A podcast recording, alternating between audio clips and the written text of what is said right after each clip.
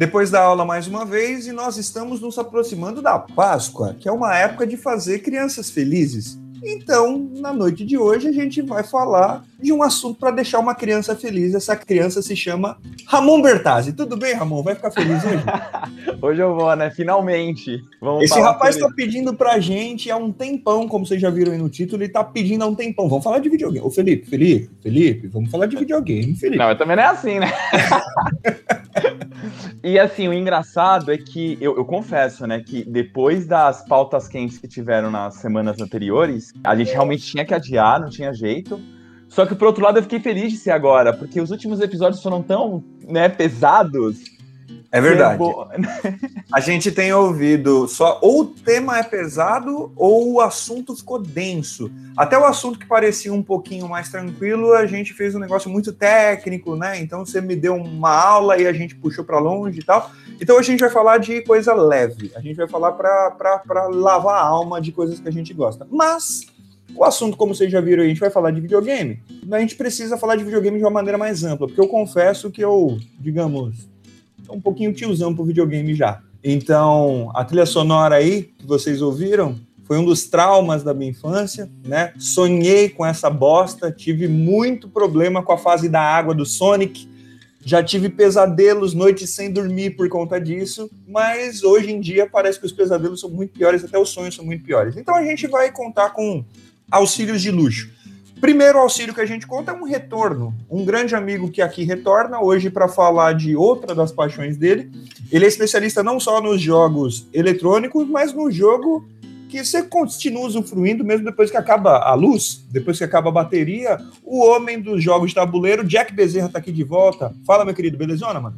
E aí, como é que tá, pessoal? Tudo bom? Felipe, Ramon, nosso outro convidado que eu não vou, não vou estragar ainda. É, muito feliz de estar aqui de volta com vocês. Foi muito legal aquela primeira participação. E agora para falar de algo que eu gosto muito, não que eu não gosto do outro tema que a gente falou, mas como o Ramon falou, eu ouvi os, os últimos dois episódios hoje, inclusive, falei, nossa, realmente o clima ficou pesado. então acho que estava na hora da gente ter um, um, algo um pouquinho mais leve. E é, agradeço de novo o convite de vocês. E eu vou falar uma coisa aqui, ó. Tô para caguetar todo mundo, tá? Primeira, o Jack, na hora que a gente falou no episódio anterior do videogame, ele fez questão. Se vocês não vão falar de videogame sem mim, não. então são duas crianças felizes aqui. A gente tá dando ovo de Páscoa pro Ramon e pro Jack. Certo? Você pode ter certeza que sim. e outro detalhe, vocês não ouviram porque não tava gravando, eu tô muito triste com isso, mas o Ramon chamou o Jack na chincha. Porque a gente começou a falar de jogo de tabuleiro e o Ramon falou: Ah, eu acho bem interessante jogo tal. E o Jack não conhecia. Yeah! dorme com essa, dorme com essa. Aí, mas ó, verdade seja dita, mexeu com os brios dele. Ele foi testar, achou o jogo e falou: Esse aqui, não é? O Ramon é. Ah, segura essa então. Vai. Ramon, por enquanto, 1x0 pra você. Tá, mas é, tá 1x0 pra ele mesmo, é isso aí. Não, o que eu acho engraçado é. Bom, tudo bem. O Felipe é realmente o advogado do diabo, não tem jeito. Com certeza. Calma, Esse papel ele sabe ainda. fazer muito bem. É, eu vou, vou, vou, piorar ainda, vai piorar bastante. E aí, ah, é verdade, ó. O convidado já tá aqui tá provocando. É o Ramon. Daqui a pouco a gente faz o jabá, mas o, o canal do Jack que a gente vai divulgar já já vocês que gostam do Ramon já estejam preparados para virar o canal do Ramon, tá? A gente já está fazendo trâmite aqui e o Ramon vai ganhar, se não por direitos legais, por direitos morais. Eu vou pelo menos convidar o Ramon ao vivo aqui para todo mundo, para ele ir lá participar comigo como você participou, Felipe. Vamos aproveitar, eu ia mudar a etapa. Já faz o teu jabá aí, fala um pouco mais do seu canal e das lives, o formato podcast, fala das novidades pra gente. Ah, legal, tá bom. Então, meu canal é o Dados do Tabuleiro, né? Eu falo de jogos de tabuleiro modernos no, no YouTube.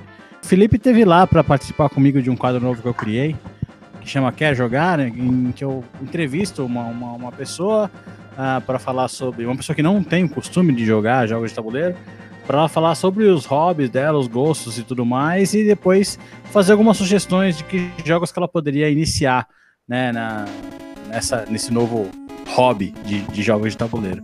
Então eu tô aqui convidando o Felipe, o Ramon Online para participar lá comigo também. E além disso, esse mesmo episódio também é, depois está virando um podcast que também chama Quer Jogar. Então essas são as novidades aí do canal para quem quiser. Dados do tabuleiro no YouTube, só procurar lá será muito bem-vindo. Primeiro, Jack, só marcar, a gente vai ser uma honra para mim. Muito obrigado.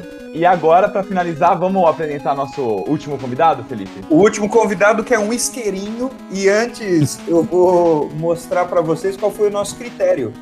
Porque é o seguinte, já que a gente vai falar de videogames, a gente tem um representante nos ENTA, na casa do Zenta, na fase 4 do jogo da vida. Sou eu, eu. e o Ramon estamos na fase dos INTA, na fase 3. O Ramon está um pouco mais avançado na fase 3. A gente trouxe um representante da fase INT, né? Que é o querido Samuel Beres. Eu peço que o Ramon faça as, as honras pra gente aqui. Samuel Beres foi meu aluno, ele, cara, sabe, sempre foi isqueirinho. É- o, o Felipe mal conheceu ele e já falou que ele é isqueirinho, mas isso é verdade. Enquanto a gente tava conversando aqui, ele já foi mandando no bate-papo várias coisas engraçadas. É uma pessoa que eu carrego no coração, sabe, com um coração maravilhoso. Fez física, é, agora tá fazendo pós, ele tá, ele tá com o coração dele dividido. Ele não sabe se ele vai pra licenciatura da aula ou se ele vai pra bio, biofísica. Ele divide bem, hein? Antes da gente passar a bola pra ele, porque ele tá, enquanto conversa com a gente, fazendo esqueragem por escrito no chat e fazendo uma prova. Esse é o estudante brasileiro, esse é o nerd brasileiro. Ele tá fazendo uma prova oficial enquanto tá aqui falando besteira com a gente. É, ó, tem mais gente. Gente, eu vou, vou publicar o chat por escrito aqui, a descrição, porque aqui É. tá- virou sexta série. Sexta série, só os bilhetinhos por baixo da mesa. Aí, eu, na, na verdade, eles estão mentindo. Eu não estou fazendo prova, não. É, eu sou o, refle- o verdadeiro reflexo do aluno brasileiro. Eu tô só aqui isqueirinho mesmo. Você sabe que eu vou apagar isso, né? Qualquer coisa que você diga e estiver desmentindo o que eu disse, eu vou apagar. Eu que edito. O Felipe é aquele cara que é o típico dono da bola, né? Se ele não puder jogar do jeito que ele quiser, ele pega a bola, põe debaixo do braço e vai embora. Exatamente. Eu falei pra todo mundo várias vezes aqui. A minha maior virtude é que eu conheço pessoas legais. E acabou. Caráter mesmo eu não tenho, não. O famoso não brinco mais. Samuel também é amante de eh, HQs, gosta muito de HQ, adoro conversar com ele sobre isso, porque é um assunto que ele manja bastante, eu manjo muito pouco. Filmes também a gente gosta de conversar bastante, e videogame. Aliás, a gente joga videogame, né, o, Samuel, até hoje. Nossa, não dava pra colocar aquela imagem que a gente tem da pontuação do Resident como chamado. É, verdade, pode O cara fala de mim, mas joga pra caramba também. Né? Então, meu, é, para mim o videogame fez parte da minha infância inteira, então tenho muito o que falar aqui. E é legal trazer o Samuel que tem a o que tá na fase 2, né? Então ele vai dar um, um, uma outra visão sobre o negócio. É, porque a nossa experiência com o videogame vai lá pro, pro Master System, né? A do Jack, vamos pôr no gelo, né? A do Jack é um pouco. Qual foi o teu primeiro, Jack? Meu primeiro videogame, cara, foi um, um Magnavox Odyssey. E veio, que foi antes do Atari, essa parada que veio aqui. Ah, Na verdade, é da segunda geração de videogames. A primeira é o Pong, e depois do, do, do Pong, aí veio o Odyssey junto com o Atari. Eu não sei Ué. nem soletrar o que ele falou. E o teu, Samuel? Qual que foi o teu primeiro videogame? Ah, o meu primeiro videogame foi um Super Nintendo, cara. Eu nunca vou Ah, esquecer. mentira. Mentira, nem a pau. Sério, eu nunca vou esquecer o primeiro contato que eu tive com um videogame de, de mesa, assim mesmo. O primeiro foi no Flipper. Mas de mesa que eu lembro como se fosse ontem. Eu entrei na casa do meu primo e eles estavam jogando Ultimate Mortal Kombat 3. Eu olhei aquilo e falei, cara, eu preciso ter isso. A minha tia sabe o quanto que eu enchi o saco dela pra comprar um, um Super Nintendo e quantas fitas de Mortal Kombat ela desapareceu, né? Ela deu fim, assim. Ah, então Foi- até que tamo bem. Então até que tamo bem, vai. Eu achei que ele ia falar que o primeiro dele já foi direto um PlayStation. Um Não, mas não. Mas peraí, Felipe, peraí. Você viu o jogo que ele falou? Ultimate Mortal Kombat 3. Você tá Já falando já do. Já é É. o final do Super Nintendo. É, já é o É. final já. Então, Tá não, certo. esquece. Esquece. O, o PlayStation nessa época já tava, já tava pra ser lançado já.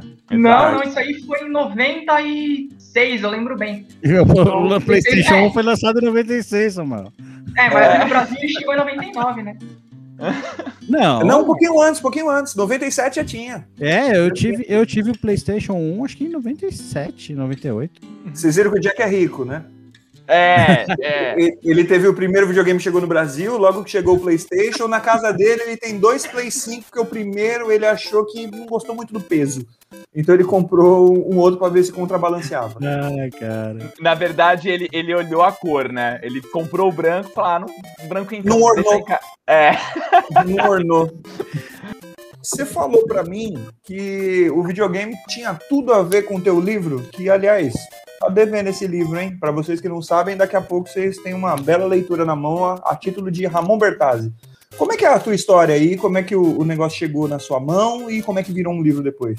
Nossa, que legal essa pergunta. Na verdade é que é o seguinte, o meu primeiro contato com RPG não foi em, em mesa, foi no videogame. E até então eu não sabia o que era um RPG. Então, quais eram os meus jogos preferidos? Era o Sonic, era o Mario. É, mesmo depois que eu comecei a jogar Nintendo 64, e eu ouvia falar do Zelda, eu ainda não sabia o que era um RPG. Nunca tinha jogado um. E aí o meu primeiro RPG que fui jogar foi uma vez que um amigo meu, a gente trocou o videogame, né? Então ele ficou com o Nintendo 64 e eu fiquei com o PlayStation dele. E aí tinha o case de CDs e tinha um lá escrito Final Fantasy VII. E, mano, eu joguei assim, não entendendo nada. Eu não falava quase nada de inglês, né? Então tentava caçar o que, que os personagens falavam. Mas eu, eu fiquei impressionado por o jogo estar contando uma história. Eu fiquei impressionado, né, que antes disso era o quê? Por mais que o Sonic, o Mario até tivesse uma história, era aquela famosa história meia boca, né, só pra deixar de pano de fundo, sendo que o, o, que você queria mesmo era passar da fase, né, o objetivo era passar da fase. E lá não, lá você tem uma trama, você tem objetivos, é, você tem reviravoltas, e isso mexeu muito comigo, e a batalha de RPG que era em turno na época, hoje ela tá mais, mais ação, né? Mas na época, ela também mexeu muito comigo, que eu falei, nossa, é muita estratégia. Não é só ficar apertando o botão, eu tenho que pensar antes de fazer as coisas, né? E, e foi paixão, assim, absurda. E aí a parte interessante, Felipe, também, é que um, um aluno da escola que eu estudei, ele já tinha comentado desse jogo para mim, da história dele. Ele falou, ó, joga esse jogo que é incrível. Só que quando eu comecei a jogar, eu não lembrava que era esse. Conforme eu fui jogando e vendo as cenas, que eu lembrava da conversa que eu tive com ele, falei, nossa, pode crer. E, e assim, foi algo sensacional. Passou muito tempo e eu, eu sou fissurado por histórias. Para mim, um bom jogo, ele tem que ter uma, um bom enredo, né? Então, eu adoro RPG, principalmente dos jogos. E aí, conforme foi passando o tempo, quando eu entrei na faculdade, eu falei assim, ah, meu, vou... Eu queria escrever alguma coisa relacionado a jogo de fantasia, né? Jogo de RPG. E aí eu comecei a escrever a história do meu livro. Olha só quanto tempo faz então, né? 2002 foi quando eu entrei na faculdade, foi quando eu escrevi o primeiro trecho, um trechinho de nada. E até hoje o livro não está publicado porque tempo, né? A gente não consegue, é, sabe, ter, só, só trabalha, só consegui escrever nas férias. Às vezes nas férias eu ia viajar, ia descansar, tudo. Então foi enrolando, enrolando, enrolando. Mas agora ele está terminado. Tem um professor amigo meu que já fez a revisão, né, Felipe? Ele está no processo de capa. Aliás, eu estou precisando terminar esses textos aí com você da capa.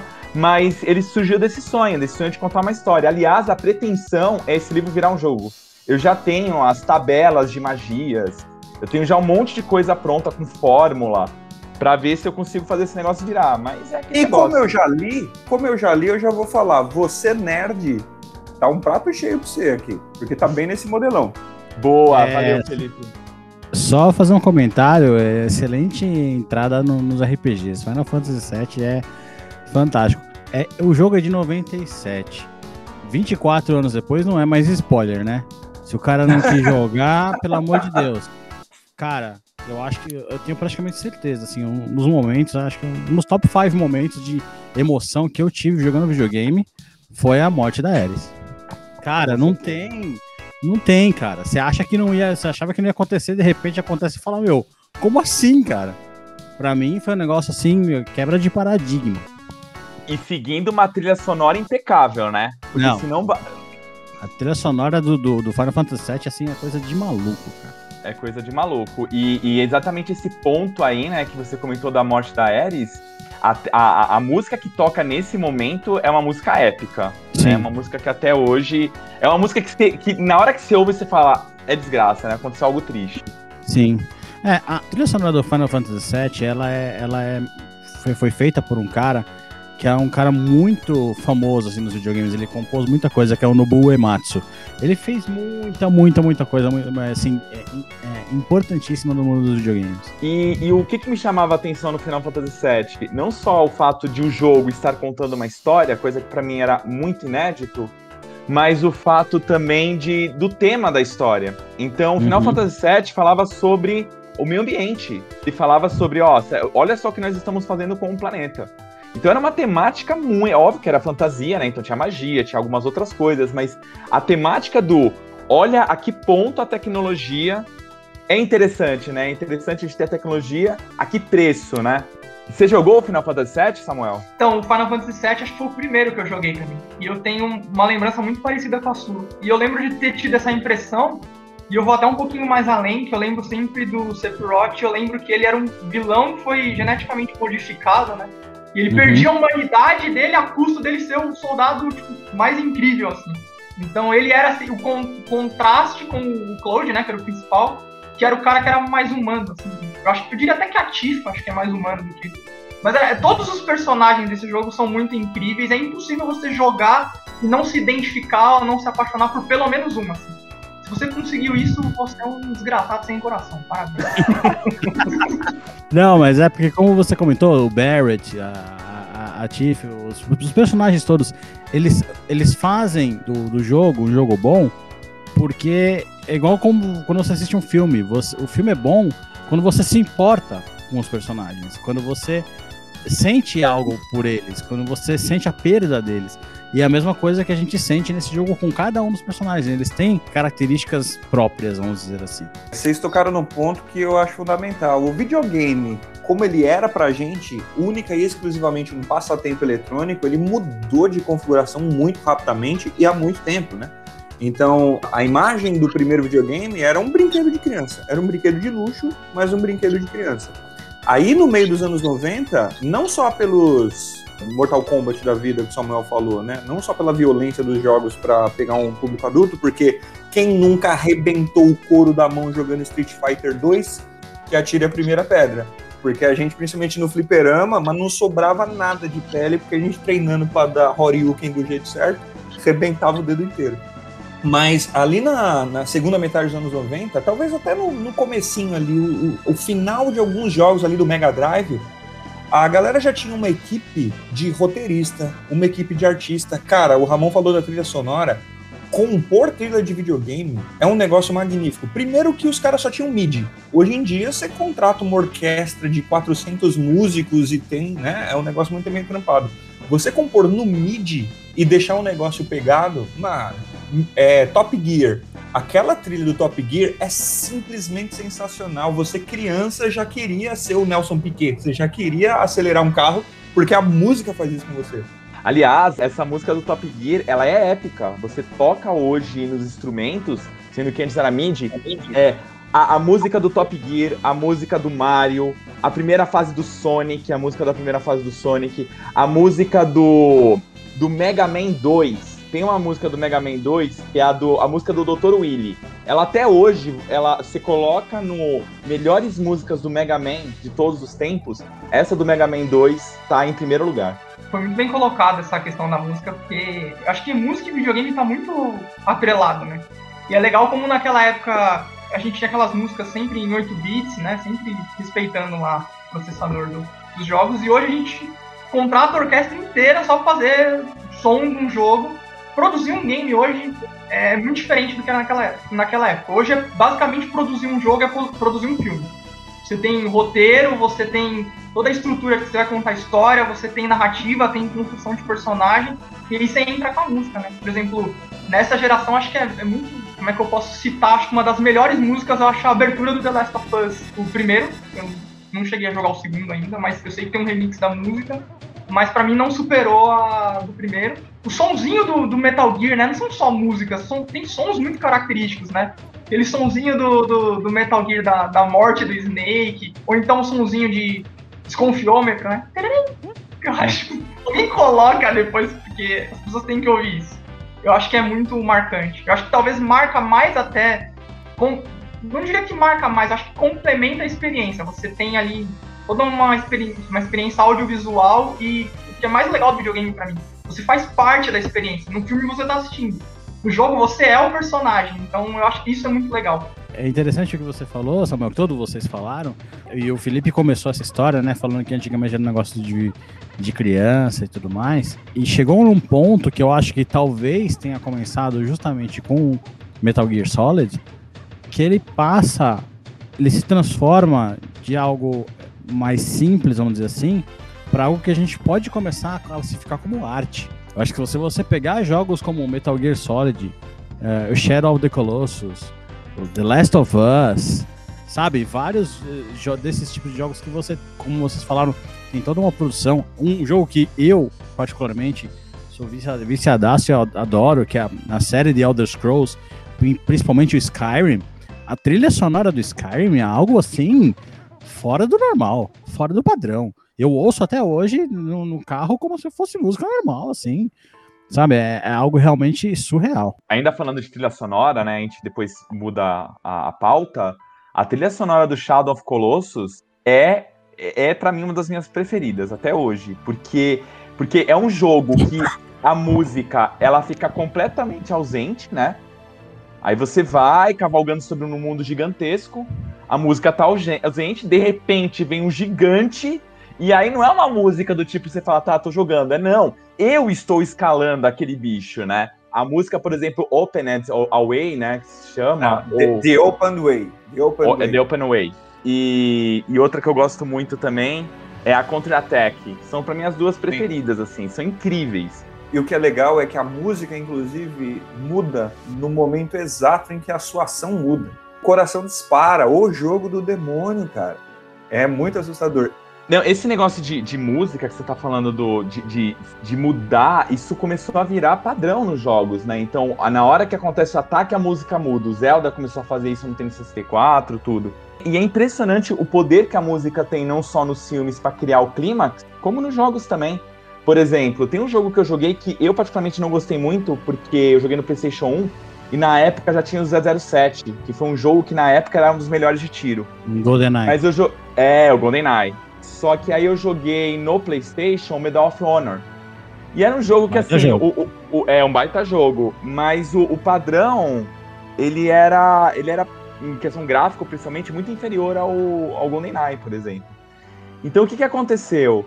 Não gostei tanto, assim, na questão gráfica, o jogo era excelente, mas a trilha sonora, meu Deus do céu, era da galera do Steven Spielberg, né, que estava encaminhada para fazer essa trilha sonora. É incrível. Até hoje eu também te, ouço ela assim e falo, nossa, o gráfico envelheceu, a trilha sonora não.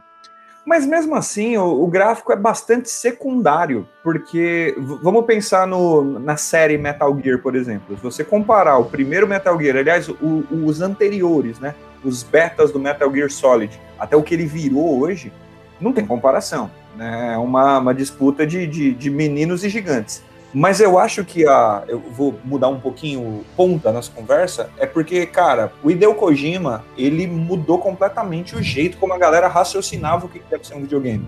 Porque Metal Gear, se fosse um livro, se fosse um filme, se fosse uma experiência de alguém, ele é uma reflexão sobre o que é ser militar, sobre as relações internacionais, sobre o que, que se transformou a guerra, por exemplo, no, Mecha, no Metal Gear Solid 4, de uma, de uma fase para outra, em vez de cutscene, porque virou a praxe deles a cutscene, mostra uma propaganda de uma menina fritando o ovo e ela tá cantarolando um jingle de uma empresa de mercenários. Porque, para quem não conhece o jogo, a guerra se transformou no, no maior negócio do planeta.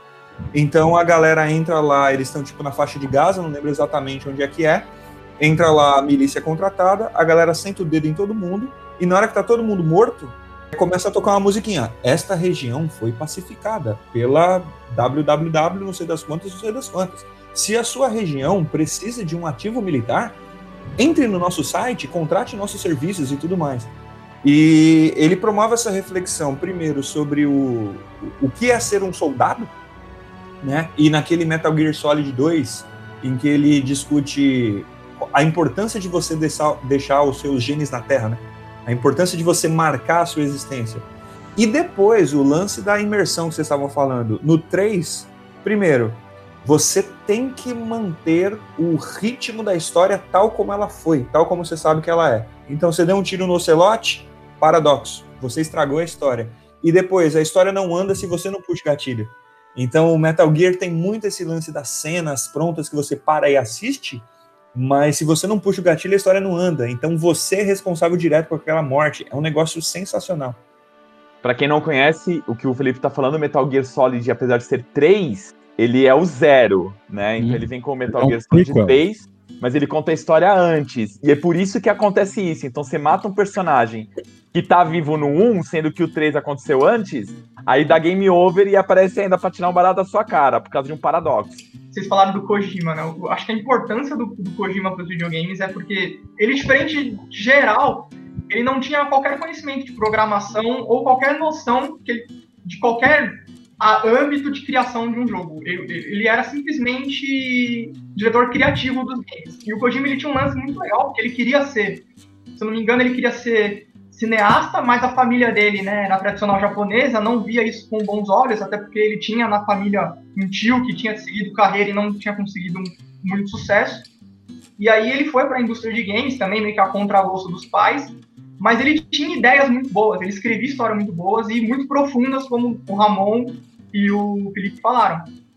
E então ele começava a pôr no papel a ideia dele, e sempre alguém falava, cara, calma aí, eu não posso fazer isso num jogo, nós estamos em 1980, isso é impossível. Mas isso nunca desmotivou ele, ele sempre continuava elevando o padrão de game. Então se você pegar o primeiro Metal, de 83, eu acho, não tenho certeza, ele era do MSX.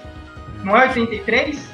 Acho que é, é, peraí mesmo, é o do MSX, tá certo, acho que é 84. Isso, é. Alguma coisa do tipo. Ele é um jogo muito à frente do seu tempo, é... Pra 84, exemplo, né?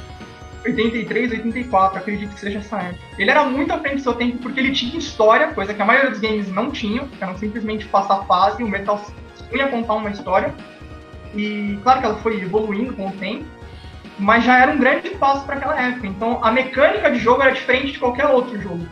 E o 3 que o Ramon falou é o meu favorito, deve ser o favorito de, da grande maioria, não sei. Eu acredito que a faixa etária dos ouvintes seja mais ou menos similar a mim. Então, se for, é o 3 provavelmente é o favorito de quem tá ouvindo. O 3 ele é muito incrível. Eu acho que a trilha sonora, a gente tava falando, do 3, ela marca muito, porque já abre o jogo com uma música exclusiva, cantada, e tipo, aquilo pra mim na época foi. Falei, caramba, eu coloquei um DVD no, pra, pra jogar e veio um filme aqui. E no fim era o jogo mesmo, cada vez mais incrível e mais cinematográfico, né? Tá, é de 87 o jogo, é, e é do MSX, que aliás foi o meu, entre aspas, segundo console. Não era um console, era um, era um computador, né? Mas assim, depois do Odyssey, eu tive o MSX. Você tem Só... esses bagulho ainda em casa, Jack? Não, claro que não. Não tenho mais nada, cara. Assim, eu tenho meu, tenho só meu Xbox 360, esse é Xbox One, só. Mas não sobrou mais nada dos videogames que eu tive. Mas eu tive todos. Deixa eu fazer um, um, um parêntese aqui por conta do que o Samuel falou. Ele falou da faixa etária do nosso público. Eu tenho uma curiosidade há um bom tempo, eu gostaria de compartilhar agora, vou perguntar para vocês que estão ouvindo. O aplicativo que leva em consideração os agregadores de podcast dizem que aqui, ó, a maioria esmagadora do nosso público, então tá aqui, ó, 70% do público, não, mais, 80 e lá vai, tem entre 18 e 40 anos. E aí, tá meio que dentro do que a gente esperava. Mas, o aplicativo diz que 4% do nosso público tem mais de 60. Eu Uau. gostaria. Pois é, eu gostaria de saber uma coisa. Se você tem mais de 60 anos e tá ouvindo a gente, quem é você? Manda um oi aí pra nós, cara. Eu quero muito trocar uma ideia com você. Eu juro que eu não consigo deduzir quem você é, mas muito obrigado pela audiência. Eu sei bem quem é. Eu sei quem é você. Eu não vou. Fica tranquilo, sua identidade terá total sigilo conosco. Por quê? Qual que é a lógica aí? É, tá no comentário. Lê o ah, comentário. Agora que eu vi. Agora que eu vi. Mano, esse Samuel é muito troll, velho.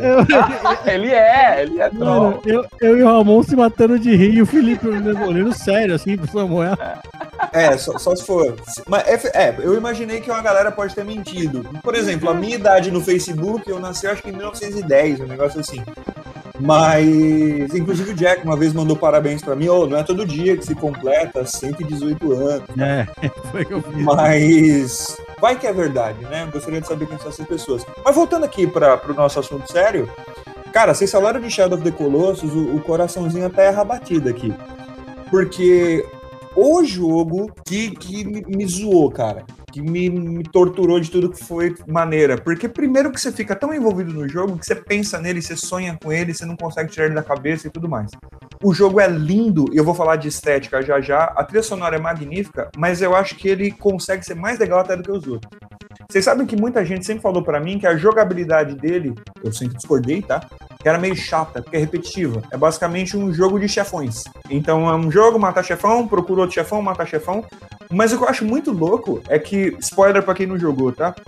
O nome do jogo é A Sombra do Colossus, A Sombra do Gigante, e os colossos são todos feitos de luz. E quem que é a sombra? A sombra é você. E esses chefões, esses monstros gigantes que você tá matando, eles no fim são os certos e você é o errado. Só que você só descobre que você tá fazendo um negócio errado no último minuto de jogo. Aí você fala: não é possível que você fez isso comigo. Não é possível que eu dediquei aqui 17 horas da minha vida, sei lá quanto tempo você levou. Eu sei que o, o meu Shadow of the Colossus não tem absolutamente nada para fazer. Então, o tempo mínimo que eu fiz aqueles speedrun, eu matei o jogo inteiro, acho que em 3 horas e meia. Então é um jogo longo, né? Quando você ainda está aprendendo, você gasta ali sossegado mais de 10 horas. Mais de 10 horas depois da sua vida se dedicando e sofrendo com aquilo, você descobre que está fazendo uma coisa errada, te bota muito para baixo. E a gente vinha conversando esse tempo todo aqui de dilemas éticos, né, Ramon? De certo, errado, o que, que o jogo te leva a pensar, como o Metal Gear te coloca contra a parede, como tem um monte desses jogos que inclusive tem uma pegada política. Aí aquilo que o Samuel falou, né? Os jogos estão se propondo há um bom tempo a contar uma história e a ter uma dimensão de enredo que a literatura costuma fazer, né, o de que o cinema costuma fazer. Mudou completamente o nível.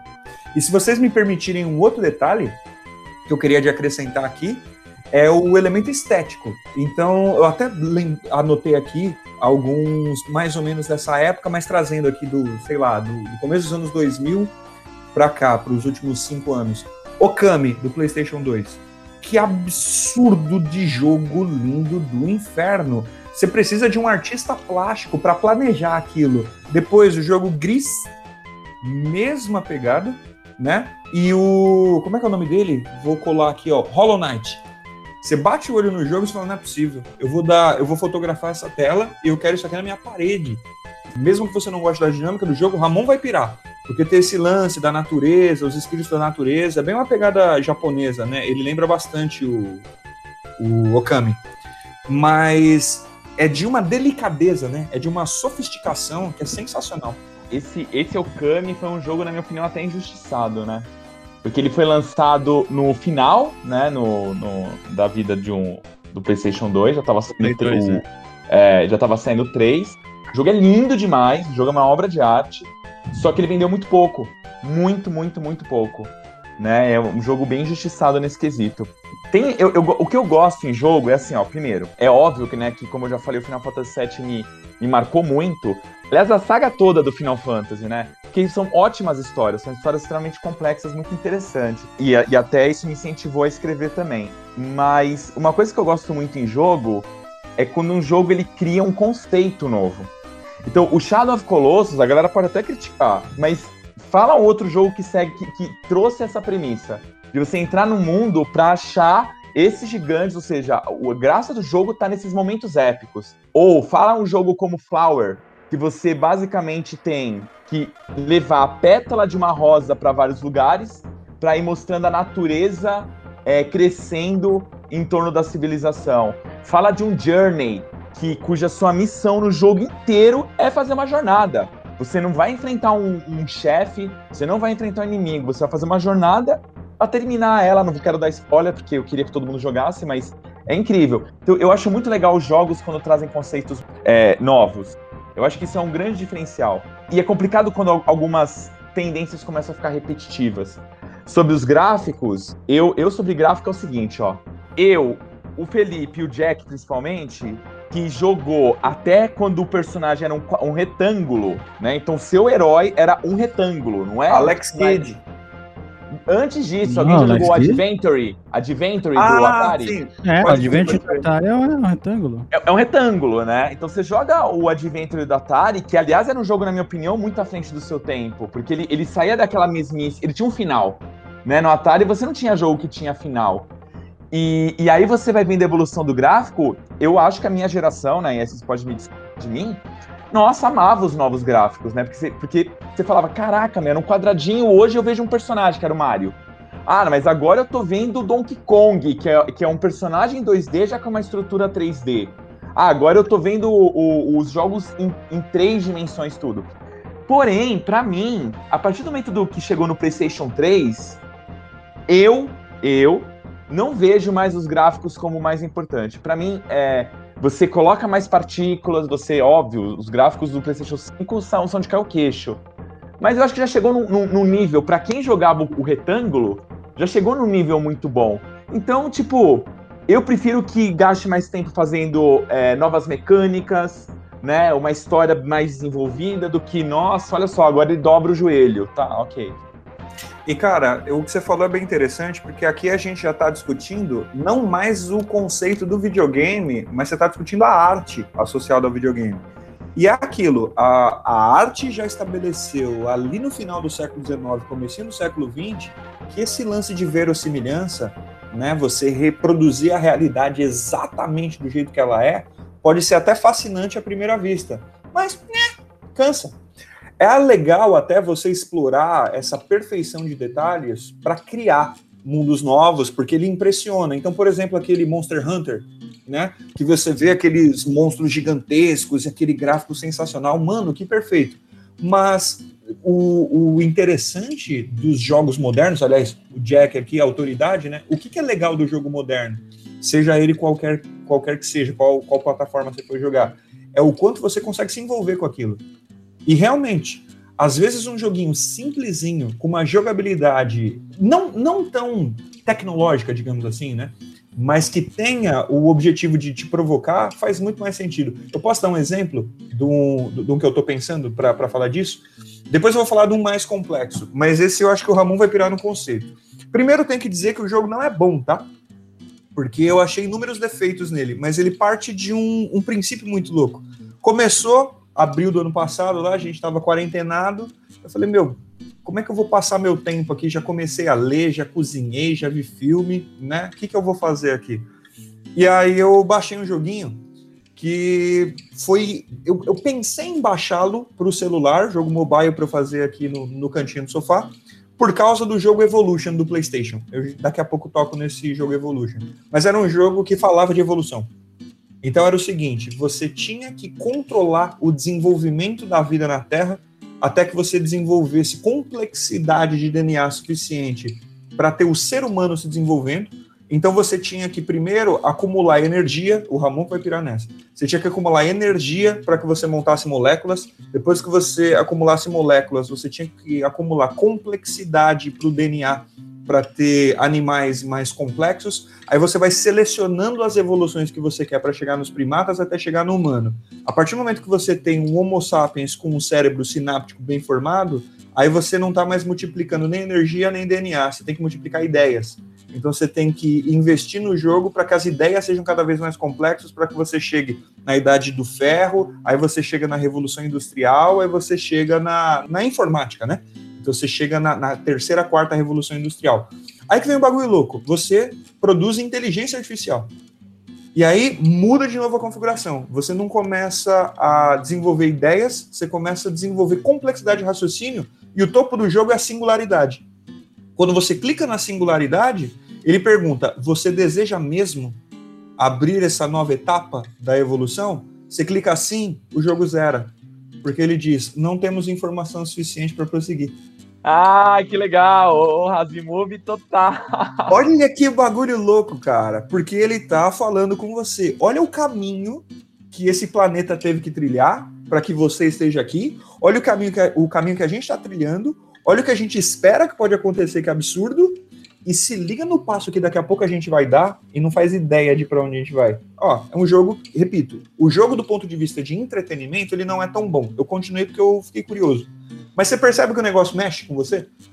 Então, simples, a plataforma para o celular levinha, mas ele não dispõe de tantos recursos tecnológicos, mas ele tem sacadas muito legais. Às vezes, por exemplo, para eu convencer um aluno, né, para dar aula de evolução, para dar aula de história, esse tipo de coisa, talvez seja até mais legal do que a minha didática.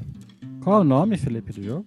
Cara, eu não vou conseguir lembrar, mas eu vou caçar e eu vou, eu vou mandar, colocar por escrito na descrição do episódio e vou mandar para você, tá? Mas ele não é divertido, não. É bom, bom eu, eu frisar Não, só para saber só voltando no quesito gráfico, eu queria muito ouvir a opinião do Samuel, né? Porque como ele é mais novo, eu não sei se ele vê do jeito que eu vejo e também do Jack, se ele concorda comigo ou não com relação a essa questão dos gráficos. Lembrando que se você discordar e eu não gostar, eu vou apagar, tá? Vai lá, Samuel. Ah, não, eu queria deixar um exercício, cara, na verdade, que é um exercício que eu costumo fazer e eu queria que as pessoas fizessem mais para poder entender. Acho que o jeito correto de você enxergar o gráfico, pelo menos na minha concepção, é o seguinte: Imagina que você tem um jogo, que este jogo te entrega a melhor experiência da sua vida. E o gráfico dele, ele é horrível. O jogo foi projetado assim, mas sei lá, por alguma razão o gráfico dele é ruim. Não deu tempo, a pessoa responsável não era competente ou simplesmente por escolha dos produtores.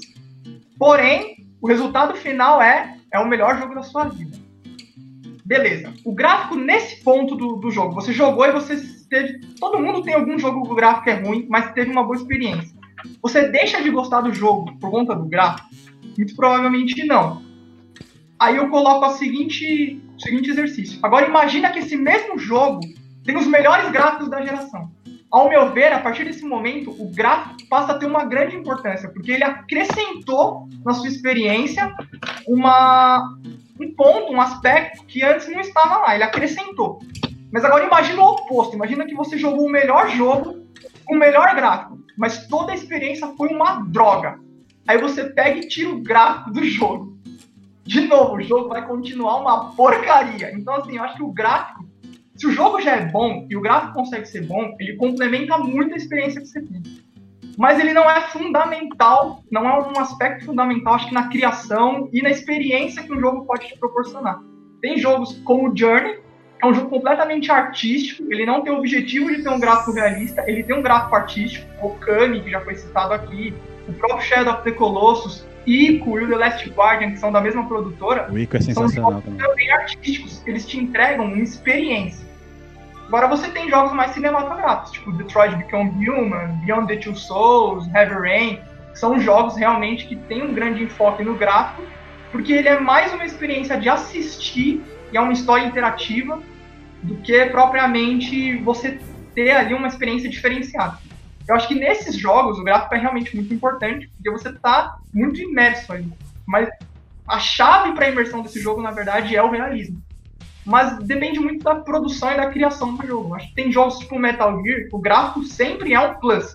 Você vai jogar o Metal Gear 3, o gráfico dele é incrível. Só que não é pelo gráfico que ele te ganha. Ele é um jogo que tem uma grande variedade de possibilidades que você pode tomar durante seu caminho. Você determina a sua forma de jogo, você pode ser o Rambo, chegar a jogar matando todo mundo, isso impacta na história, ou você pode ser pacifista, como o personagem é na história, e liberar lá o final normal, né, o final verdadeiro, vamos dizer assim. É, você coloca lá o binóculo para você, você tá jogando, e aí você libera em algum momento o binóculo que enxerga visão de calor. Você vai no meio da floresta lá, você usa o binóculo, você vê cobra, sapo, jacaré, pássaro, borboleta, vagalume. Cara, isso é um jogo de Play 2. Tipo. Nesse jogo, o gráfico, ele não é muito bom. Se olhar hoje, ele não é tão bom. Mas pra época, ele, junto com a experiência que ele trazia, ele era incrível. Eu lembro com muito carinho desse jogo. Tipo, hoje as pessoas vão jogar, olha um jogo antigo. Ah, esse jogo é um lixo, cara. Olha aí, o gráfico é uma porcaria. Cara, dá uma chance pro jogo. Eu acho que o jogo é uma experiência, não é só não é só visual, é uma experiência emocional que você tem. Pode ter um apego com o jogo. Então acho que gráfico para mim é isso. Eu não tenho, eu nunca vou ser graphic horror. Assim. Nunca que eu vou olhar um jogo, escolher se ele é bom, se ele é ruim, ou se eu vou ou não jogar por gráfico. Eu acho um erro quem faz isso, mas. Outra coisa, eu vou, eu vou acrescentar o que você disse, porque não só eu concordo plenamente, mas como eu disse, a ideia do gráfico é oferecer verossimilhança. Só que o Metal Gear trouxe a verossimilhança de uma maneira que os gráficos também não representaram. Então, por exemplo, se o, o Snake está muito nervoso, você precisa fumar um cigarro para ele se acalmar. Só que se você fuma um cigarro, você perde ponto de vida, porque ele perde a. Ele já não tem mais a, a mesma vitalidade, ele não tem mais o mesmo fôlego. E se você anda abaixado para ser um pouquinho mais sorrateiro, as costas dele doem, porque ele já tá idoso. E quando você fuma perto de um soldado, você está disfarçado, você está escondido, mas o soldado sente o cheiro da fumaça. Cara, esse gráfico não precisava ser bom, porque você tá dentro da história. Então a verossimilhança tem a ver com o quanto você é capaz de sentir verossimilhança do negócio. Mesmo que o desenho não seja bom, você consegue se entregar completamente à história que você está vivenciando. Só acrescentando de novo, né? Metal Gear, ele é. Acho que ele é o melhor exemplo, mas tem o Metal Gear Peace Walker, que ele é de PSP, ele é de portátil, então vamos lá, ele já não tem capacidade de gráficas como um console de mesa. Beleza. Mas ele faz você construir o seu próprio exército. É nesse, nesse ponto da história que você constrói seu exército. E aí, quando você constrói seu exército lá, você tem personagens, mostra a fotinho deles, mostra o ranking deles em habilidades e tal. Sempre vai ter aquele que você vai olhar e falar, ah, achei isso aqui legal. Aí você você vai começar a mandar eles para as expedições, onde eles vão fazer missões, enquanto você interpreta Snake, você vai mandando os outros personagens para as expedições. Eu lembro que eu li uma vez na internet um cara falar que ele gostava muito do exército que ele tinha montado, e que um dia ele foi jogar, ele deixou lá os personagens na missão, desligou o videogame, fez outras coisas voltou. Quando ele foi jogar, aquela expedição que ele tinha mandado, os personagens tinham fracassado e todos tinham morrido. E ele falou que ele sentiu pela primeira vez, embora fossem personagens digitais, qual era a sensação de você perder uns amigos em guerra. E é totalmente a ideia do Metal Gear, é você mostrar que a guerra ela não é benéfica. Embora ela tenha ali o seu sua questão política, sua questão ideológica, você perde coisas nela muito mais do que você ganha. Então é você tá numa experiência onde você é o herói, é visto como herói, é uma experiência heróica, mas você não tá livre de perder de verdade algo. E você não recupera mais o personagem que você perdeu. Isso é muito bom. E o que é legal é que a literatura e o cinema costumam fazer o oposto. A gente glorifica a guerra e a gente estabelece que o herói é aquela coisa monolítica, sendo ele o grande herói de guerra, ele volta satisfeito para casa e agora o mundo pode ser feliz para sempre. E você desconsidera o trauma que se passa na cabeça do soldado, você desconsidera a perda humana, inclusive de quem perdeu, isso é muito louco. Né? Às vezes o jogo te leva a tomar decisões com que você não se sente confortável, mas tem que fazer. E isso pesa na consciência. Se vocês me, me permitirem dar uma puxada também, vocês falarem do Skyrim, tem um que é muito mais simples, inclusive é outro jogo bastante odiado, mas, cara, a minha irmã, inclusive, eu durante muito tempo de, é, dividi plataforma com ela desses jogos é, tipo Steam e tal, né? E ela fala, cara, você em um jogo tem mais tempo do que eu em todos. Eu jogava muito Mountain Blade, que é um jogo que basicamente você tá ali no meio pro fim da Idade Média, e você escolhe o que, que você vai ser. Basicamente é isso que você faz. Você pode ser um soldado que jura lealdade a um senhor e entra na guerra por causa dele. Você pode ser um cara que é neutro. Você pode procurar ter relações com, com vários reinos e, por exemplo, ser um comerciante. Você pode ser inimigo de todo mundo e ser um, um, um assassino, um pirata, qualquer coisa desse tipo. Só que todas as suas ações têm consequência. Você se casa no jogo, você faz amizade com nobres. Só que você fez amizade com um nobre, você comprou treta com outro nobre. Ele vai te cobrar daquilo depois. A sua popularidade com os povos muda dependendo da escolha que você faça. Isso é um negócio muito louco.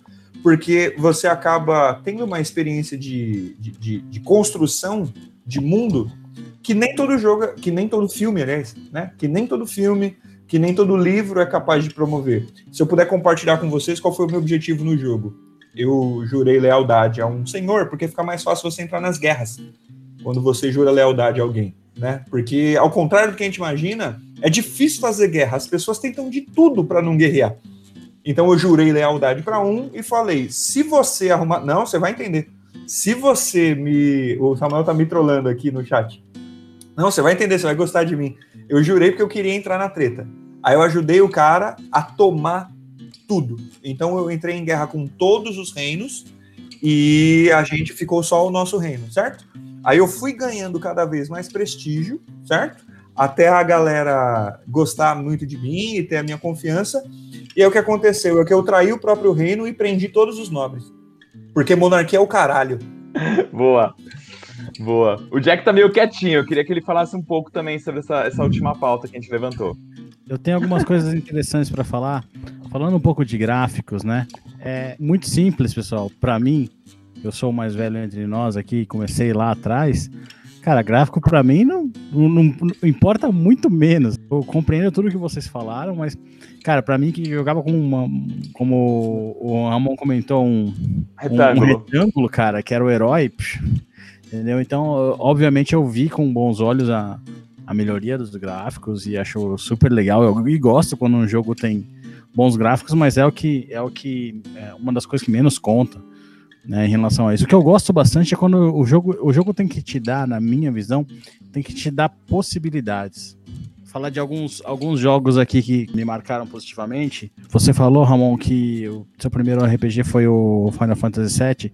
Eu joguei alguns antes, mas um que me marcou muito foi um de Super NES chamado Chrono Trigger. E que tinha, assim, cara, 15 finais e uma série de coisas. Também acontecia coisas malucas, coisas muito boas né? Então que te dava várias, várias vertentes. Tem um joguinho de Mega Drive que tá me fugindo o nome, cara. Mas eu vou lembrar daqui a pouco o nome dele e eu falo para vocês. Ele era, ele era interessante também porque você no jogo você podia ter infinitas possibilidades de robô, você formava vários robôs diferentes. Então, o jogo tem que te dar muitas, uh, muitas alternativas, na minha visão. E eu tentava cumprir com todas elas. É, essas coisas que me marcam, entendeu? E falando de novo de gráficos, o Felipe comentou do Monster Hunter, que eu joguei no PSP, que inclusive o, o Samuel comentou do, do, do, Peace Walker, que é um ótimo, um ótimo Metal Gear, aliás, muito, muito pouca gente jogou por ser de um, do, do PSP. O Monster Hunter, na, na minha opinião, nada mais é do que um Harvest Moon que você jogava no Super NES com gráficos muito mais simples, mas cara, as missões eram muito parecidas e você se importava com aquela fazenda que você montava, né? Então é uma coisa assim que, cara, eu não sei, tem tem, tem coisa que você não consegue muito explicar o porquê que você gosta daquele jogo, de tão simples que ele é, mas você fala, puta, aquilo me encantou de alguma forma. O jogo é Metal Warriors. Esse cara aí, é? Acho que sim. É, da, da Konami. Konami. É um jogo incrível, assim, muito à frente do seu tempo para ser de um Super Nintendo. Né? Uhum. Então, é um jogo complexo, onde você tem vários robôs mesmo, mas você pode sair do robô, né? Seu bonequinho ficar uhum. pequenininho. Uhum. É incrível, esse jogo é incrível. Eu acho interessante que é aquilo que o Samuel falou. A gente tem que saber entender primeiro que o, o jogo se destina. Né? Então, tem jogo que a pretensão dele é pancadaria. Então, você vai jogar um Street of Rage, ele é incrível, ah. mas né? É, ele é incrível, bom. mas ele é incrível porque é legal falar que ela batendo com o seu colega, né? Você Cadillacs e dinossauros. É, é muito bom. Rage, Cadillac. Então, tem esse tipo de jogos, né? Tem aquele jogo, o Mario é legal, por quê? Porque é bacana você ter que desviar de tantos inimigos, não cair no buraco e conseguir chegar até o final da fase. E tem os jogos que tentam, tentam trazer uma boa história. Porque eu gosto muito do que o, o, o Jack falou de jogos que trazem cada vez mais escolhas. Então, o Chrono Trigger, apesar de ser de Super Nintendo, eu joguei depois do Final Fantasy VII. Mas eu me apaixonei, eu adorei. E a sequência Chrono Cross, apesar de muita gente não gostar, eu acho ela fantástica. E eu é. acho a música desses dois jogos impecáveis. As músicas do Chrono Trigger e as músicas do Chrono Cross são duas, duas, duas trilhas sonoras incríveis. Posso fazer a minha última sugestão aqui para a gente já se encaminhar para o fim? Sim. Um jogo que eu achei, mano, o, o videogame efetivamente agora extrapolou, nós estamos em outro nível. Eu comentei agora há pouco. Se chama Evolução, Evolution, né, em inglês, a história de todos nós. O objetivo do jogo é o seguinte: você joga com um grupo de hominídeos e o teu objetivo é evoluir mais rápido que o Homo sapiens. Claro que tem o, um biólogo nesse momento pode estar um pouquinho mordido, porque é uma coisa meio lamarquista, né? Parece que o bicho quer evoluir. Mas basicamente, você é obrigado a entender quais mecanismos fizeram a espécie humana se desenvolver. Então, por exemplo, você vai explorar o território, certo? Se você anda com um macaquinho muito jovem, você não consegue muito longe, porque ele sente muito medo. E eles traduziram isso com a tela mudando a tela ficando preta, ele enxergando tipo uns rostos na escuridão como se fossem predadores e tudo mais. Então ele se desespera muito rapidamente se não tem grandes habilidades. Se você vai com um macaco mais velho, literalmente ele é um macaco velho, então ele é mais seguro, só que ele não tem tanta habilidade física.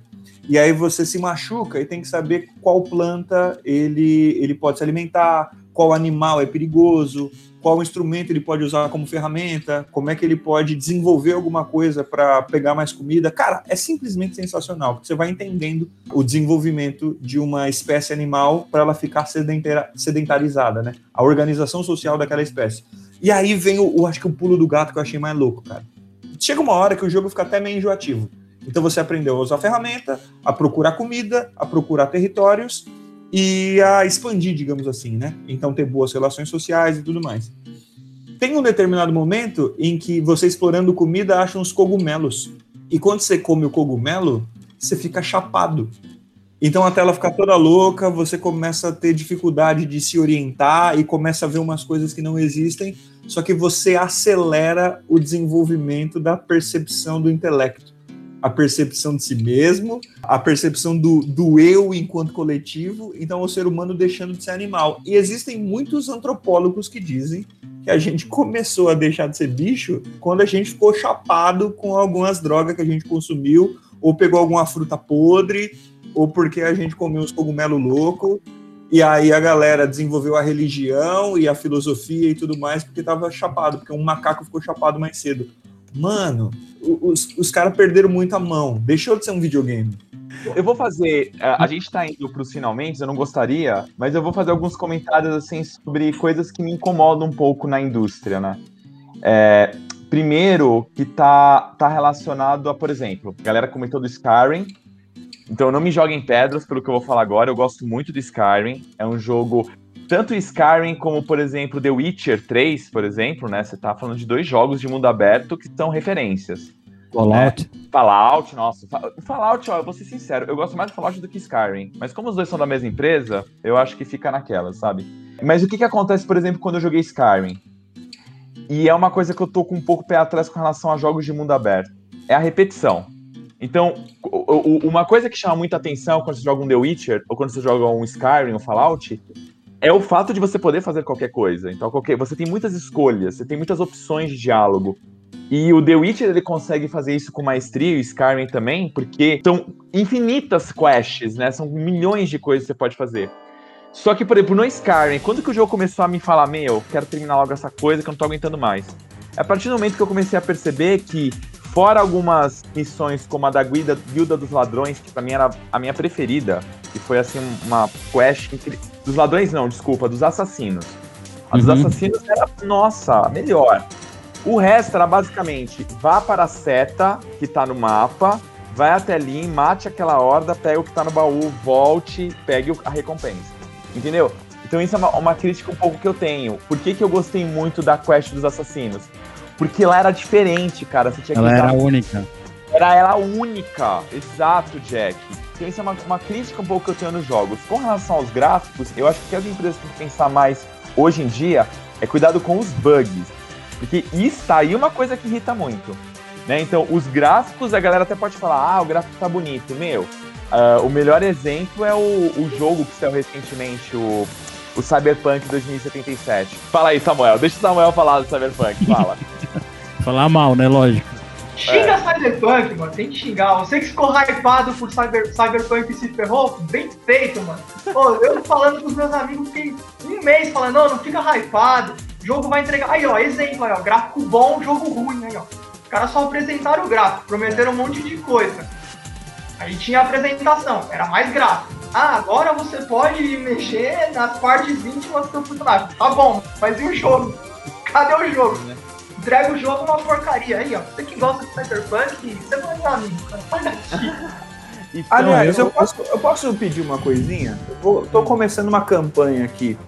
Gente, Cyberpunk, tanto a palavra, a expressão, a estética, tudo relacionado a Cyberpunk, tal como a ombreira, tal como a permanente no cabelo, deixa lá nos anos 80. A galera fica trazendo de volta o Cyberpunk o tempo todo, deixa lá, velho. Deixa ah, lá. Não, não.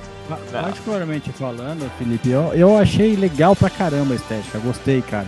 Só que é o que falaram aí, meu, meu não entregou nada. A CD Projekt Red, ela pisou feio nessa E, feio, e a mesma empresa mesmo. de um The Witcher, né? Sim, a mesma é. empresa do The Witcher. Exatamente. E, e, assim, e a gente tem outros exemplos. Então, a gente, como a minha grande preocupação hoje com os jogos, Você tem querendo trazer um mundo com cada vez mais possibilidades, só que quanto maior o número de possibilidades, fica mais difícil do algoritmo trabalhar bonitinho e você não tem um bug, né? Então, exemplos mais mais para uh, a gente tem o No Man's Sky, que prometeu, né, um algoritmo que criasse planetas ficou tudo igual, então no começo estava um lixo. Aí tem o exemplo do Cyberpunk 2077. A gente tem o exemplo do Mass Effect Andromeda, né, que também foi outro que chegou cheio de bugs. Então, o primeiro ponto é isso, né, essa questão do, do, dos bugs querendo prometer uma infinidade de coisas, sendo que a empresa ela tem que estar tá, é, tem que tá ciente se ela está prometendo tudo isso, não adianta, o jogo vai demorar realmente 10 anos para ficar pronto, não adianta, é muito complexo. Outra coisa que eu gostaria também é que eu gosto muito, de novo, que os jogos que trazem novas tendências. Então, eu tô com o pé atrás de jogos de mundo aberto por causa disso. Eu tô cansado de pegar um jogo em que vá até onde tá a seta, mata aquela horda ou faz aquele negocinho que já tá indicado, o objetivo até brilha na sua frente, você não tem que pensar e aí você volta. Eu gosto de jogos que quebram paradigmas. Um deles, por exemplo, para finalizar aqui, é um jogo que eu não joguei ainda. Eu tô louco para jogar. É porque ele é só. Ele, ele, vou comprar ele na Steam. Ele é o Undertale. O Undertale é o típico jogo que você tem gráficos 8 bits, assim, horríveis. É a primeira vez que eu vi, eu falei, nossa, que gráfico zoado. E aí no título tá escrito o, RPG, né? Então a chamada dele é o RPG que ninguém precisa morrer a primeira coisa que alguém como eu que ama RPG fala: nossa, como é que eu ganho level? Como é que eu cresço nesse jogo? Como é que eu fico mais forte? Que é a tendência dos RPGs. A tendência do RPG é você conseguir item, conseguir level. Cara, eu não queria dar spoiler, mas assim, o jogo, ele é uma lição de humanidade. O pouco que eu conheço sobre ele. E ele, ele o, o, o, criador, ele olha todas as suas escolhas de forma muito assim, ele já previu o que você vai fazer. Então, por exemplo, ele tem um sistema de save automático, mas ele não te avisa isso. Então eles têm um ponto de save, mas ele não avisa que a todo momento todas as suas ações estão sendo salvas.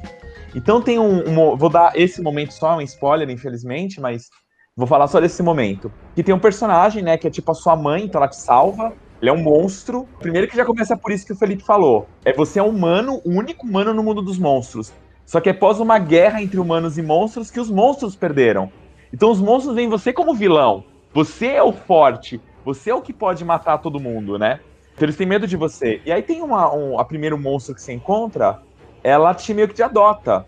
Só que ela, ao mesmo tempo, não deixa você sair da dungeon. E você precisa sair. E na hora que você quer sair, ela vai te enfrentar. E você tem a opção, várias opções, entre elas matar ela. Se você mata ela, quando você sai, o, o, um dos, dos monstros vira e fala assim: Nossa, que engraçado, né? Ela te salvou, porque no começo do jogo ela salva a sua vida.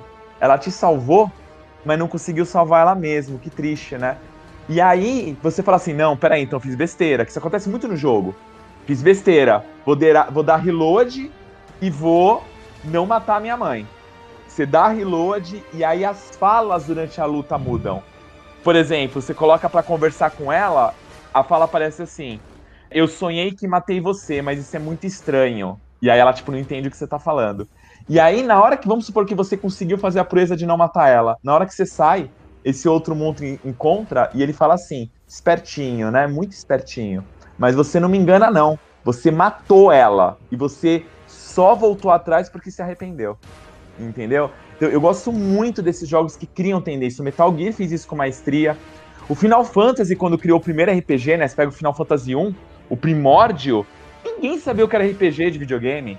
Você tem esse Undertale que cria o Mass Effect perfeito, né? Apesar do Andromeda ser um lixo, não tem como você não olhar pro Mass Effect 1 e 2, principalmente. O 3, o 3 também, é que o 3 eu queria, na verdade, terminar o nosso podcast falando do, do 3 e do The Last of Us 2. Que são duas coisas que, a gente, que eu acho que é importante discutir. Eles, eles mudam paradigmas, entendeu? Então eu acho isso que é muito importante, né? E aí eu vou esperar os dois falarem gente ir pra esses finalmente aí do Mass Effect 3 e do The Last of Us Parte 2. Eu preciso falar de um, de um, de um jogo que ninguém aqui conhece. Mas o Romão falou de quebrar paradigma. Então, não tem nada mais quebra de paradigma que os primórdios do, do, do, do videogame, né? Então a gente teve, por exemplo, o próprio Ralph Baer, o que, que criou o primeiro videogame, ele criou uma pistola, uma espécie de pistola que a gente jogou, né, quando a gente era pequeno, aqueles jogos do Master System, no, do Nintendinho, que tinha pistola, que você tirava na, na tela. E eu precisava puxar a sardinha pro meu lado, pessoal. Peço desculpas. Tem um jogo do Odyssey chamado A Conquista do Mundo. Os jogos, o Odyssey, ele foi lançado aqui no Brasil pela Philips. Então ele tinha tudo traduzido mesmo, tudo em português. E os nomes, os nomes dos jogos, eles vinham traduzidos. Então tinha um jogo que era KC Chase, alguma coisa do tipo, que era uma, era uma para competir com Pac-Man, que eles colocaram o nome de Come Come. Então você tinha, uma que as bolinhas do, do, do, do da, da, lagartixinha lá e tal. E tinha um outro jogo que eu não me, não me lembro o nome original dele lá, é Peach, não sei o que lá, mas que aqui virou Didi na Mina Encantada. Então vocês imaginem que eles estavam aproveitando o sucesso dos Trapalhões para lançar um jogo de videogame. E tinha um jogo chama, que chamava A Conquista do Mundo. O jogo A Conquista do Mundo, ele era um jogo de tabuleiro no videogame. Como assim? Ele vinha com um jogo de tabuleiro e o cartucho. E você colocava o cartucho e jogava as batalhas no videogame e mexia as peças no tabuleiro. Então imagine que coisa maluca o cara que criou um negócio desse em 1983. Entendeu, cara? É, não tem mais quebra de paradigma, é um negócio assim fora do, do padrão, né? Perfeito. O Samuel falou aqui do Pitfall, né? Que também no, Atari foi uma, uma, quebra, né? Era aquele joguinho que era só atira, atira, atira, ou ponto, ponto, ponto. E o Pitfall ele saiu um pouco disso. Você quer acrescentar alguma coisa, Samuel? Não, não, só tava, só tava querendo saber. O, o Jeff falou que eles adaptaram o jogo, como era pitch, alguma coisa para pro do Didi, eu queria saber é, se era o Pitfall. Não, não é o Pitfall, é, eu vou lembrar daqui a pouco o nome dele. É Pitch, não sei o que lá. Pitch era o nome do personagem. Que eles colocaram o nome de Didi aqui. Era o, ah, nome, é, é, era o Pitch. Só falando em nome, já que o Jack falou disso, o nome do joguinho que eu falei que não é divertido, mas o conceito é interessante, é da célula à singularidade em inglês, Cell to Singularity, então tem um, um epíteto depois, né? Como é que é mesmo? Evolution never ends. Então, da célula à singularidade, a evolução nunca acaba. Que é bem esse conceito mesmo, né? Você vai buscar a história da vida na Terra, levando até o que deve ser a próxima etapa do ser humano na Terra. Não falando os nomes certinhos aí, ó. é o Casey's Crazy Chase, que é o jogo que era o clone do Pac-Man, e o Pick, Pickaxe, nossa, que nome estranho aqui, é Pick X Pete, que é o de Dinamina Encantada. É só pra falar os nomes corretos deles. Pickaxe Pit. Como é, é, que é? É um trava-língua em inglês, né? É. Pickaxe Pit. Pickaxe é. Pit. Pickaxe Pit. Pickaxe Pit. Então é o, é o Pedro da picareta. Da picareta, é, porque ele tinha realmente uma picaretinha. É, é. chamava de Dinamina Encantada. Ele entrava na mina com a picareta e tinha que ir lá batendo. Ah, eu, eu tenho que reeditar esse jogo só para chamar de Pedrinho da Picareta. Ou Pedrinho Picareta. Pedrinho Picareta seria Pedrinho Picareta seria fantástico. Tá, a gente tá indo pros finalmente. Eu acho que ainda tem muita coisa que seria legal discutir, mas só para terminar aqui, por exemplo, alguns, algumas questões relacionadas à indústria, né? Primeiro que assim, o videogame ele ganhou tanta força, tanta força não só como na arte, entretenimento. Hoje você tem campeonatos de videogame internacional, Hoje você tem streaming de videogame, ou seja, meu primo, ele às vezes abre o computador dele e fica assisti assistindo partida de LoL. Entendeu? Ele não é, está jogando. Quando a gente era criança, quando você era a criança e o teu primo mais velho fazia isso e era um insulto, né? Porque ele dava um controle desligado na tua mão ou ele te proibia de jogar, você tinha que assistir ele jogando, a gente ficava putaço. Hoje é a profissão de uma galera ser esse primo corno né? A Ex galera exato. para pra ficar assistindo alguém jogar videogame. Eu não, eu não consigo compreender. Exato. E você tem, então, tem tudo isso, né? E aí, então, como, como essa indústria está muito forte, cada vez mais a pressão do consumidor, né, desses jogadores, está tá batendo. Então você tem um jogo como, por exemplo, Mass Effect 3, que é um jogo que a galera meteu louco por causa do final. Por quê? Porque quando você cria uma expectativa sobre o herói, e aí você quebra essa expectativa, porque como falou, né? O Samuel falou lindamente, quando você joga um jogo, você está na pele do personagem, né? E aí tem alguns finais que você não está preparado psicologicamente. Então Mass Effect foi criticado por causa do final. The Last of Us 1, ele tem nota no, no Metacritic, para quem não sabe, esse é um site muito conceituado. Nota da, da crítica, 9,5 de 10.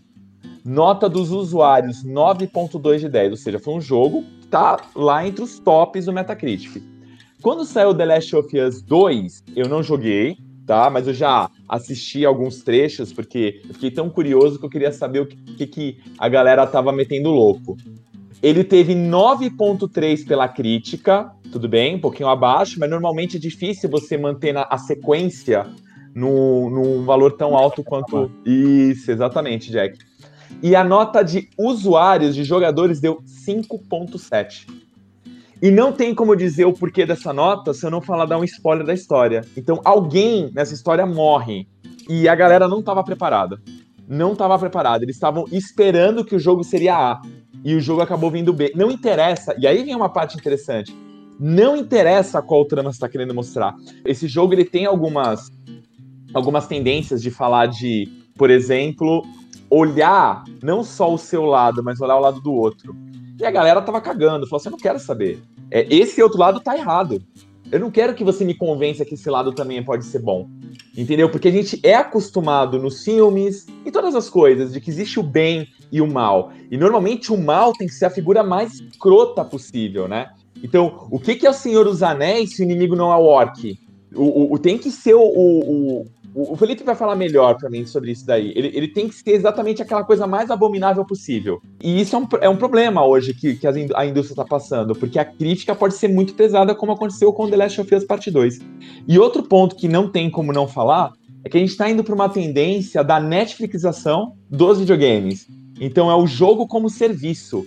E isso tem muito do celular. Quando começou a sair esses joguinhos de celular que começaram a fazer uma montanha de dinheiro, Candy Crush Saga, por exemplo, que, meu, eles fizeram o que a Squaresoft, a Square Enix hoje, né, não conseguiu fazer em um ano de, de, de lucro. Então, isso fez com que o mercado voltasse muito para jogos mobile, o que para nós que gosta de videogame é horrível, né? Então você vê uma Konami jogando a franquia do Metal Gear Solid no lixo, você vê um montão de coisa acontecendo. Mas é, é, é uma questão que a indústria ela tá pensando no jogo como serviço.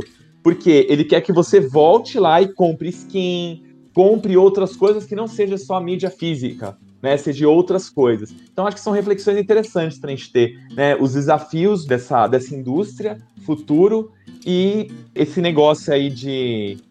De o que, que vai ser essa Netflixização do, dos videogames? Será que vai vingar? Muita gente acha que não, mas sei lá, acho que está ganhando cada vez mais força. Eu queria complementar o que o Ramon falou acerca do The Last 2, que eu acho que assim, é muito idiota. Desculpa o linguajar, mas você jogar um jogo e porque o seu personagem favorito morreu, você dá uma nota negativa porque a experiência que você teve no jogo não era uma experiência que se assemelhava à da sua vida, você está sendo muito incompetente em entender a proposta do que é jogar videogame. E como a gente falou durante o pod inteiro, jogar videogame é se estar disposto né, a entrar na pele de outro personagem. Então, é muito mais legal quando você vai jogar o The Last, você tá na pele de um personagem que não vive o seu cotidiano. Senão, cara, sai, levanta, vai lá jogar bola, vai trabalhar, é, é, é da hora, vai lá estudar. Vida real também dá ponto, é mó legal.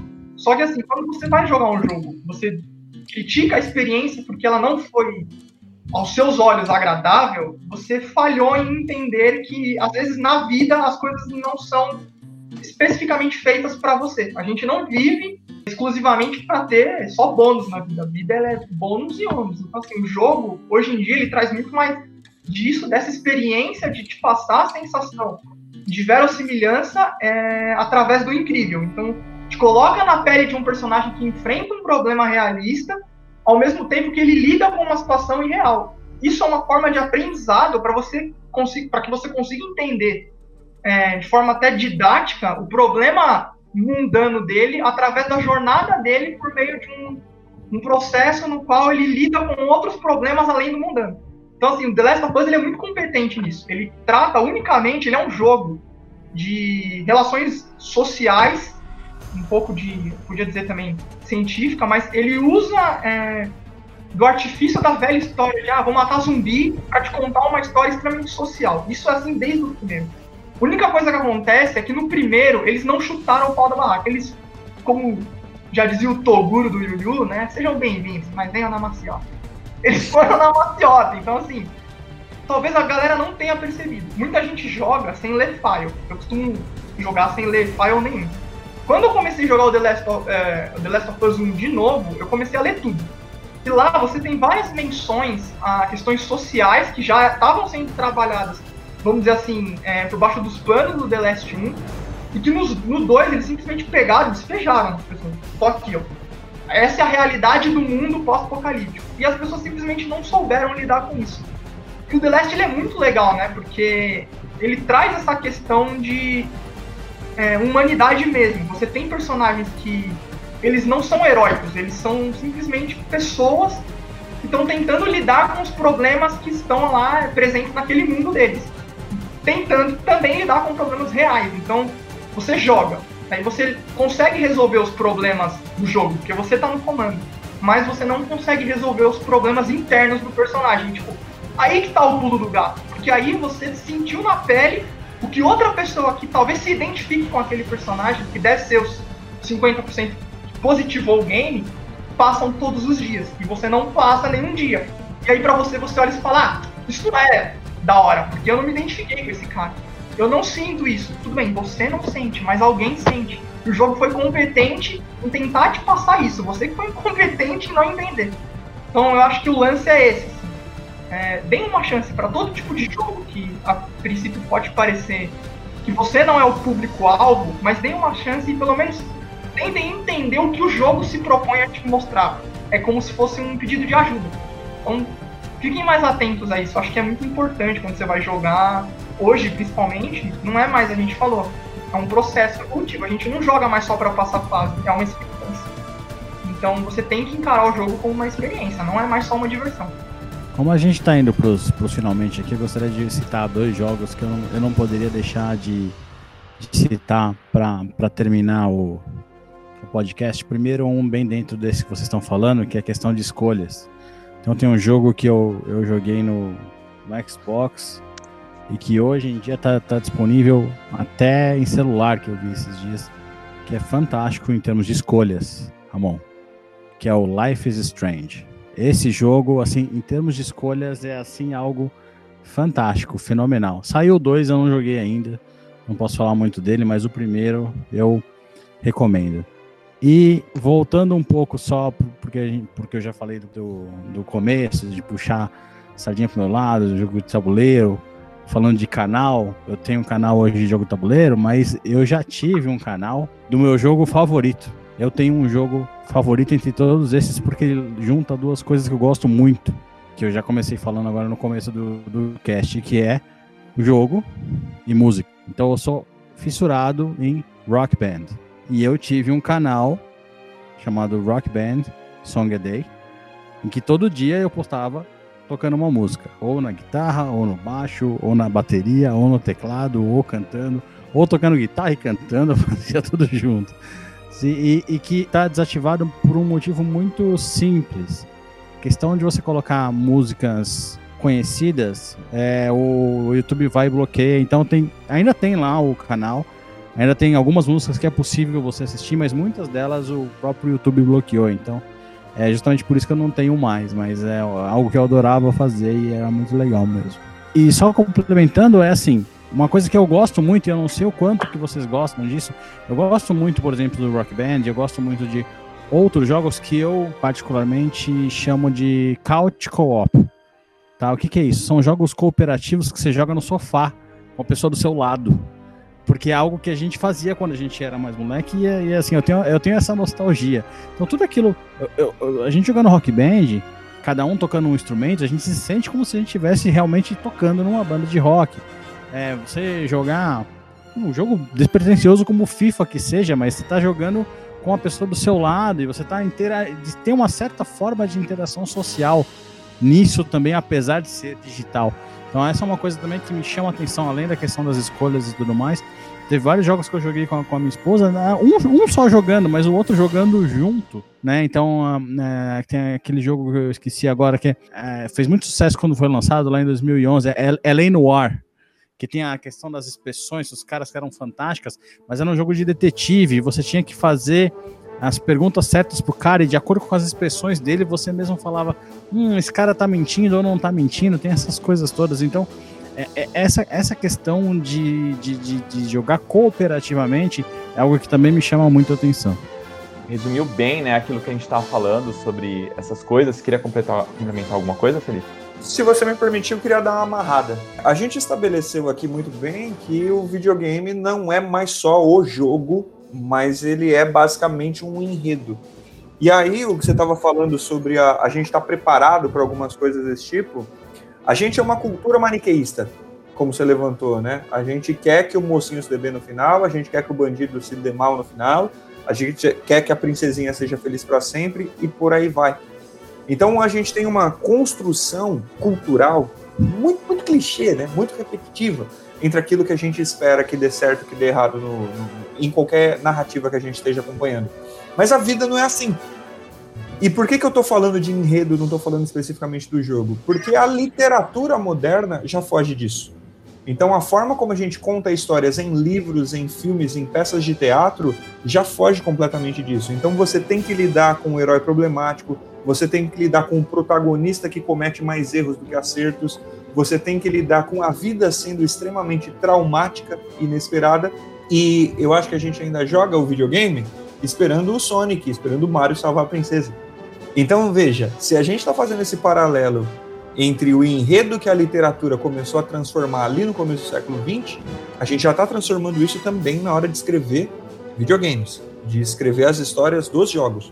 Só que a história do jogo ainda está no, no século VIII ou no máximo no século XIX de salvar a princesinha e serem felizes para sempre no final é uma transição interessante. Só que vai ficar maduro demais, né? Quando você tá indo pro videogame querendo um entretenimento, que cá entre nós é a grande maioria da população, já era. A gente tem que ir pro jogo esperando que ele vai incomodar, que ele vai ficar no estômago um tempo, que vai te causar estresse pra caramba tal. É outra pegada, é outra experiência, é outra proposta completamente diferente. Bom, eu queria agradecer, Samuel, Cara, não tenho palavras para dizer o quanto você acrescentou na conversa, viu? Você trouxe é, comentários muito pertinentes e espero que você possa participar de um outro. Quem sabe a gente faz um de HQ, o Felipe gostaria muito de fazer um. Eu concordo, eu confesso que no do HQ eu vou ouvir mais do que falar, mas é uma honra, viu, Samuel? Porque eu sei que você manja muito desse universo. Antes é... que você fale, Samuel, eu tenho uma crítica importante para fazer. A ideia de te convidar é que a gente tivesse uma vivência diferente aqui. Você vai lá e me cita Yu Yu Hakusho, mano. Yu Yu Hakusho é a minha infância. Ah, o cara tá no mesmo nível que nós. Ele nasceu tiozinho já. Possivelmente. Queria agradecer muito o convite dos nossos ilustres aí, Ramon e do Felipe. Me senti em casa aqui. Mas é, eu já nasci tiozinho. O Ramon lembra quando eu era aluno dele que eu sempre fui amargurado, os caras falavam, você imagina você quando você ficar velho. Cara, eu já nasci velho, brother. Eu sou. Eu sou um velho no, no, corpo de um jovem. Agora já não tô mais, né? O joelho já não tá. O Ramon falou, ah, o que importa se o personagem tá dobrando o joelho? Cara, pra mim importa. Eu, com a minha idade, eu não tô conseguindo dobrar mais direito. Beleza. É, no jogo. O personagem tá... dobra o joelho, ele já é meu herói. É, então, pô, já é uma coisa. Faz. É, é um super herói, ele já faz algo que eu não consigo fazer mais. Mas é. Aí, ô, Ramon, te dou uma ideia então. Já que você fica boiando em HQ, faz um de. falando. analisando do ponto de vista científico os poderes dos personagens na HQ. Assim você não fica boiando. Ah, legal, gostei, gostei. Aí, mas aí você participa também. É, mas tem um negócio chamado Nerdologia que já faz isso. Não escutem a gente, vê lá o Nerdologia que eles são mais competentes que a gente. Ah, é o caramba, pô. Olha lá, o cara falou um monte de coisa que eu tava escrevendo no meu TCC, tive que fazer tudo de novo. O cara me desmentiu lá. E Jack, também sem palavras, né? Você sempre acrescenta muito pro papo. Aliás, o papo rendeu muito, né, Felipe? Foi uma delícia. E eu acho que dava para conversar ainda sobre muito mais outras coisas, né? Porque eu, eu acho muito legal falar um pouco sobre a indústria e outra coisa também é falar sobre essa parte social, né, que o Samuel comentou. Eu acho que seria legal a gente falar um pouco mais sobre isso e, obviamente, falar um pouco mais sobre coisas nostálgicas. Galera, quem sabe um dia eu consigo mostrar o meu jogo para vocês, beleza? Vou estar tá ralando aqui, o Felipe está me ajudando a, finalizar o livro. Quem sabe o jogo sai um dia. Muito obrigado, Samuel. Muito obrigado, Jack. Valeu, Felipe. Eu, eu que agradeço uh, o convite aí, Ramon. Valeu e dá pra gente fazer não só a parte 2, como a parte 3, 4, 5. Tem muita coisa para discutir que dá, que dá pra gente falar. e, inclusive entrar numa numas tretas antigas por, do tipo qual que for melhor, Master System ou, ou Nintendinho. Ou Mega Drive ou Super Nintendo. Mega Drive. Não, Mega Drive. Não, pronto, tá, tá então, o podcast já tá aqui. Mega Drive é melhor e acabou a discussão. Então, dá, dá pra entrar ah, nessas. Dá pra entrar nessas coisas. Porque eu tô falando. pra quem não sabe, o Samuel saiu, viu? O Samuel foi embora. Por exemplo, por que eu, eu comentei isso? Porque o Ramon falou de como discutir a indústria né? E eu sei que eu tô voltando ainda pro podcast, era pra ter terminado, mas tudo bem. Que tem um, você falou de indústria, é uma coisa importante. Eu, eu joguei, eu falando, sei que eu tô falando de coisa bem antiga, mas eu joguei uma, o, o, o Odyssey e joguei o Atari. Qual fez, qual fez mais sucesso, pessoal? Que, qual que vocês acham? Qual que vocês já ouviram falar? O Atari. O Atari. Cara, eu garanto para vocês que o Odyssey era muito melhor. Ele já vinha com um teclado. O Atari não vinha nada. O Odyssey vinha com um teclado. Você já digitava as coisas. Os jogos, como eu falei, tinha esse jogo que tinha também um jogo de tabuleiro, ou seja, ele era, na minha visão, muito melhor. Mas qual fez mais sucesso comercialmente? O Atari. Então essa é uma coisa, inclusive, é, interessante de ser discutida, né? O porquê que um, um videogame que teoricamente era melhor que o outro não fez tanto sucesso quanto o outro. Mas é isso, pessoal. Agradeço e vamos, podemos fazer vários outros. Aí só, só nos chamar. Eu acredito que Samuel e eu venhamos. Mas o negócio é o seguinte: no fim, quem vai editar sou eu.